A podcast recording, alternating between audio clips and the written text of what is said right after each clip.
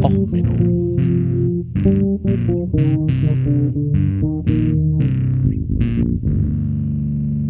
Der inkompetente Podcast über Dinge aus Militär, Technik und Computer, die so richtig in die Hose gingen. Dundee, mighty city on the banks of the Silver Tay. Your sacrifice will always be remembered that fateful day. But now that the time has come to remain our fallen pride, we march to war with an enemy of eagles by our side. Oh, Dundee. Ja, das sind die Eröffnungssilben des Songs Epic Rage of Furious Thunder von Gloryhammer. Und dies ist exakt die Folge, die das einjährige Bestehen von auch Menno, dem Podcast für alles, was in Militärtechnik und dem Internet so in die Hose geht, ähm, markiert. Ja, vor einem Jahr ist die erste Folge rausgekommen. Den Geburtstagsfolge haben wir ja schon letzte Woche gefeiert. Und ich dachte mir, ich mache jetzt mal eine Folge über, naja, ein Fehlschlag, eins der größten Unglücke in der Eisenbahngeschichte der Vereinigten Sta äh, Königreiche und wie man damit berühmt werden kann. Ähm, es ist jetzt eine Folge, die, äh, wie soll ich es ausdrücken, besonders ist. Ähm, wir reden vom Tay Bridge Disaster. Und zwar vom Taybridge Desaster und nicht dem Desaster um das Taybridge Desaster. Auf das kommen wir später. Ihr werdet es verstehen. Das Taybridge Desaster ist ein Eisenbahnunglück. Die Taybridge ist eine Brücke, die über den Firth of Tay in Schottland gespannt wurde. Und zwar auf der Route von Dundee, äh, also über der, bei der Edinburgh to Aberdeen Line ähm, also einer Hauptzugverbindung in Schottland. In der Nähe von Dundee geht jetzt, wie gesagt, diese Zuglinie über den Tay. Und ähm, die wurde designt von Sir Thomas Boch und war halt eine zur damaligen Zeit übliche Stahlbrücke, also auf Fundamente gestellt. Und das Ganze mit so einem Stahlgitter, ähm, Eisengitter, also wie man so alte Eisenbahnbrücken aus dem 18. Jahrhundert. Ihr werdet es vielleicht in Deutschland auch schon mal gesehen haben. Also so eine Art Fachwerkstruktur in der Art und Weise ähm, gebaut. Nun, und diese ähm, Brücke war halt relativ frisch gebaut und äh, eingeweiht wurde sie, Moment, 1871 wurde sie angefangen zu bauen und war fertig eigentlich äh, gab es eigentliche Bauprobleme und offiziell eröffnet wurde sie erst 1878. Ähm, und 1879 wurde Boch äh, denn zum Ritter geschlagen, nachdem Queen Victoria diese Brücke verwendet hatte. Und ähm, wie gesagt, es gab halt ähm, kleinere Problemchen schon beim Bau. Also es ging mal zwischendrin das Geld aus. Ähm, und man hat dann halt wieder nachgebaut und wieder mal verzögert und so weiter. Denn wurde 19, 1877 äh, sind dann halt Stützpfeiler dieser Brücke einfach mal abgestürzt und äh, das hat den Bau noch verzögert. 1877 ist dann auch der erste Zug schon über die Brücke gefahren. Wird 1878 offiziell eröffnet und 1879 am 28. Dezember um 7.16 Uhr PM äh, abends ähm, gab es das berühmte Taybridge Disaster. Es war eine stürmische Nacht und es ist eine Einbahnstraßenbrücke gewesen. Ähm, dieser Einbahnstraßensystem hat man damit gemacht, dass jeder Zugführer quasi einen Stab mitnehmen musste, den gab es halt nur einmal und damit konnte sichergestellt werden, dass halt nur ein Zug gleichzeitig auf der Brücke ist. Also ein sehr gutes Sicherheitssystem. Man muss physikalisch ein Token mitnehmen. So. Und ähm, das Problemchen war, also wie gesagt, 1879 am 28. Dezember gab es einen schweren Sturm. Ungefähr Sturm, also auf der Beaufort-Skala 10 bis 11. Und äh, man sah auch nicht wirklich viel was. Und es war halt der schwerste Sturm laut Anwohnern in zig Jahren. So, äh, man würde es äh, einer der Anwohner sagte, es wäre so schlimm gewesen wie ein Taifun, den er auf, in seiner Marinezeit im chinesischen Meer gesehen hat. Ähm, in Glasgow, ein wenig entfernt, ähm, wurden 114 Stundenkilometer Windgeschwindigkeiten gemessen. Ähm, so, und äh, in kurzen Böen gab es auch Windgeschwindigkeiten, die deutlich höher waren. Man vermutet hoch bis äh, 130 kmh. So, 7.13 Uhr fuhr der Zug vom Bertislard ähm, mit vier, ähm, also mit einer Lokomotive, dem Kohlewagen und fünf Passagierwagen und einem Gepäckwagen los. Und ähm, der Signalmann äh, hat sich halt, äh, hat das alles schon aufgeschrieben. Und ähm, man ab nach 180 Metern sah er äh, die ersten Flammen, als er dann wieder auf die Strecke guckte. Und ähm, also er so Funken flog. Aber diese Funken ähm, verschwanden dann in der Dunkelheit, gefolgt von einem, naja, großen Aufwallen an ähm, Funken und anschließend kompletter Dunkelheit. Also selbst das Rücklicht des Zuges war nicht mehr zu sehen. Ähm, daraufhin ist, äh, stellte man auch fest, dass die Telegrafenleitung, die durch die Brücke verlief, gekappt wurde. Es waren insgesamt acht verschiedene Telegrafenleitungen in der Brücke verlegt und man kriegte auf keiner mehr eine Verbindung hin. Also vermutete man, die Brücke ist weg. Jetzt wurde von beiden Seiten äh, die Brücke betreten und man fing an, den Zug zu suchen. Und ähm, naja, man stellte auf einmal fest, dass ungefähr ähm, eine Strecke von wie vielen Metern waren das? Sups, sups, sups, sups. Also es fehlte, fehlte eine größere Strecke des Zuges und der Brücke. Es ist ungefähr äh, 1000 Meter waren weg, samt den auf den 1000 Metern befindlichen Zug. Ähm, das konnte dann auch nicht sofort ähm, geborgen werden wegen des Sturms. Man fand denn, ähm, man fing danach an, äh, zu suchen und versuchte ähm, Rettungsmaßnahmen einzuleiten.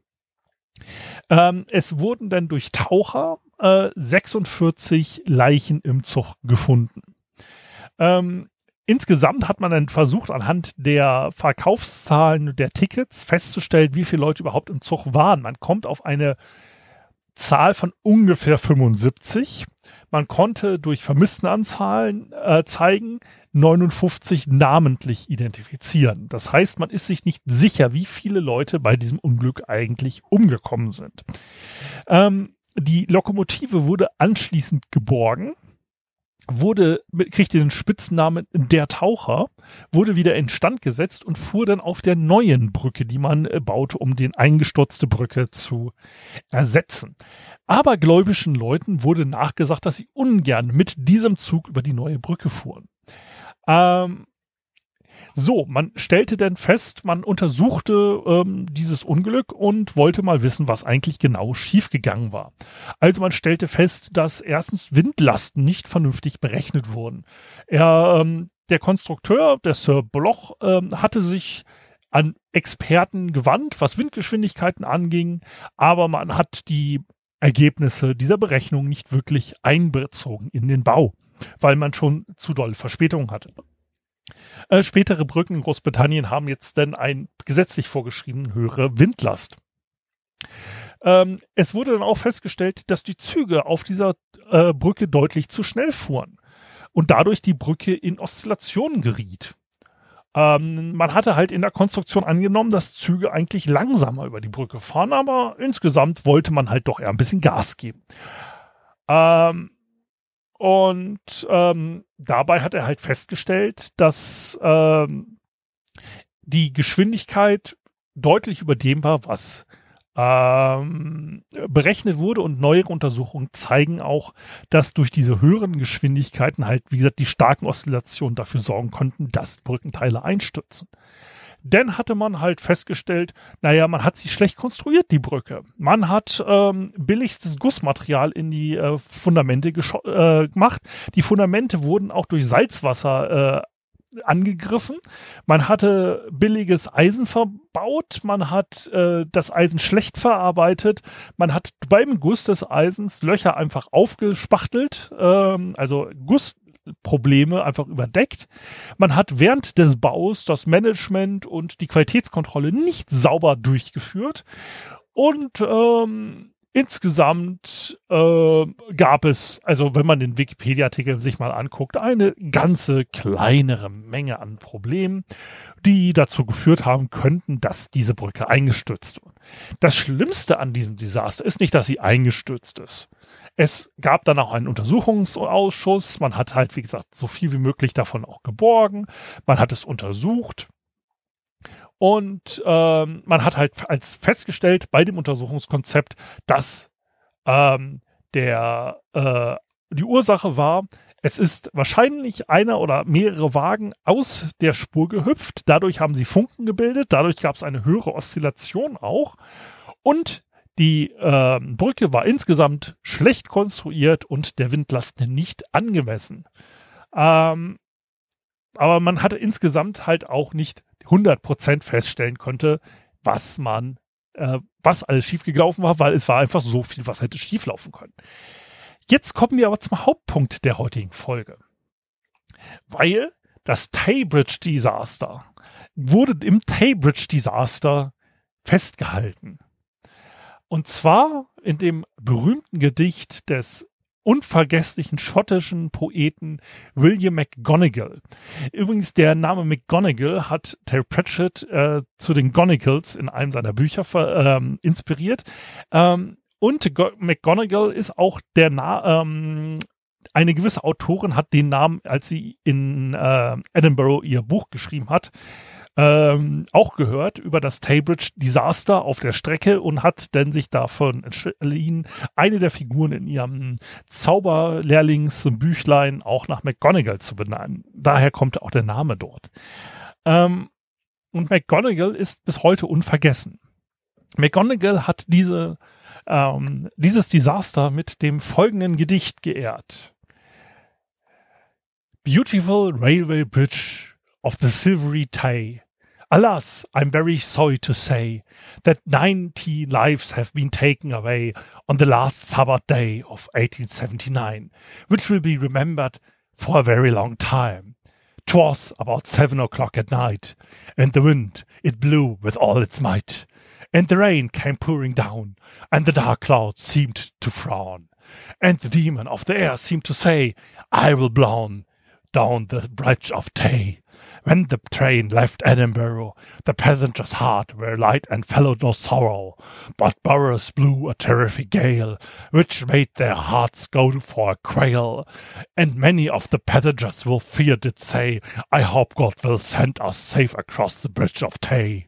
But when the train came near to Vomit Bay, Burroughs he did loud and angry bray, and should the central dryness of the bridge of Tay on the last Sabbath day of 1879, which will be remembered for a very long time. So the train sped on with all the might, and Bonnie Dundee soon hove in sight, and the passengers heard fell light, thinking they would enjoy themselves of the New Year's year with the friends at home they loved most dear, and wished them all a happy new year. Und so weiter und so weiter noch eine Seite lang. Ähm, apropos, es gibt noch eine weitere Stelle, wo man vermutet, dass der gute William McGonagall verewigt wurde. Und zwar bei dem Anhalter durch die Galaxis. Und zwar bei den Vogonen. William McGonagall hält nämlich einen Rekord. Er gilt als der absolut schlechteste Poet des britischen Königreiches. Ähm, und womit man mal sieht, selbst in einem absoluten Fehlschlag, mit einem absoluten Desaster kann man es noch zu Weltraum schaffen. Ähm, ich bin damit sehr begeistert und ähm, ja, okay, also beschäftigen wir uns mal ein wenig mit William. William ist eigentlich ein Ire gewesen. Er sagte später allerdings, er sei in Edinburgh zur Welt gekommen und ein waschechter Schotte, weil nämlich später die Edinburgh ihn als Lokalhelden äh, sahen und ihn damit, ähm, naja, ich sag mal, willkommen sahen und äh, durchfütterten. Und ähm, naja, er halt durch dieses Durchfüttern ähm, ein gewisses Einkommen hatte und er sich damit natürlich sehr deutlich mit den Edinburghern ähm, naja, identifizierte. Er kommt aus einem Weberhaushalt. Er war mit einer Weberin verheiratet, hatte sieben Kinder. Und ähm, er war dafür bekannt, dass er andere Weber in der Manufaktur durch eine Interpretation von William Shakespeare gerne unterhielt. Und die ähm, anderen Weber waren so begeistert von ihm, dass sie irgendwann, als es mit dem Weben eigentlich noch recht gut lief, ähm, mal ein wenig Geld zusammenlegten und dafür bezahlten, dass er ähm, im lokalen Theater die Rolle von Macbeth ähm, spielen durfte. Also in der Hauptrolle von dem berühmten, einem der berühmtesten Werke von William Shakespeare. Bei Macbeth geht es darum, dass die Hauptfigur einen tragischen Tod stirbt. Ähm, das sah natürlich unser guter William nicht ein. Er war der Meinung, dass der ähm, Schauspieler, der ähm, Macduff spielte, nur äh, neidisch auf ihn war und er sich damit weigerte, äh, sich von dem erstechen zu lassen. Und damit äh, gab es eine sehr legendäre Aufführung von Macbeth, wo Macbeth sich auf der Bühne dagegen wehrt zu sterben. Diese Performance brachte ihm dann auch in dem Book of Heroic Failures noch den Titel des schlechten, schlechtesten Macbeth aller Zeiten ein. Ähm, das Book of Heroic Failures ist übrigens etwas, was ich auch nochmal separat vorstellen möchte. Ähm, Nein, und danach war es halt so, dass es 1877 immer mehr Probleme gab, von der Weberei zu leben. Und da dachte er sich, hey, ich habe doch mal ähm, eine Inspiration gehört. In seinen eigenen Worten. I seem to feel that there was a strange kind of feeling stealing over me and remained so for about five minutes. A flame, as Lord Byron has said, seemed to kindle up my entire frame, along with a strong desire to write poetry. And I felt so happy, so happy that I was inclined to dance. Then I began to beg, uh, pace backwards and forwards in the room, trying to shake off all the thought of writing poetry. But then more I tried, the more strong the sensation became. It was so strong I imagined that a pen was in my right hand and a voice crying, Write, write. Und ähm, er schrieb dann gleich daraufhin sein erstes berühmte Gedicht, An Address to Reverend George McGifferling.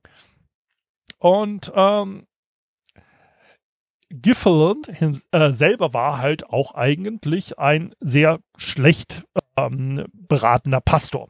Also in seiner Gemeinde dafür bekannt, eigentlich ein schlechter Prediger zu sein und auch nicht sonderlich beliebt in seiner eigenen äh, Gruppe. Der war allerdings von diesem tollen, tollen Gedicht so angetan, ähm, dass er sagte, Shakespeare hat nie so etwas geschrieben. Und daraufhin hat sich McGonagall ähm, dass er äh, realisiert, dass er ein großartiger Poet werden könnte. Und hat daraufhin auch der Königin geschrieben. Weil jeder gute Poet braucht ja einen, wirklich einen Mäzen, einen fürstlichen Gönner, sonst kann man als Poet ja nichts werden. Ein echter Poet braucht halt einen reichen Gönner im Königshaus. Also hat er sich hingesetzt, einen Brief an Queen Victoria geschrieben. Und daraufhin kriegte er äh, hat sich halt angeboten als königlicher Hofpoet und er würde halt gern ähm, so einer offiziellen königlichen Funktion einnehmen.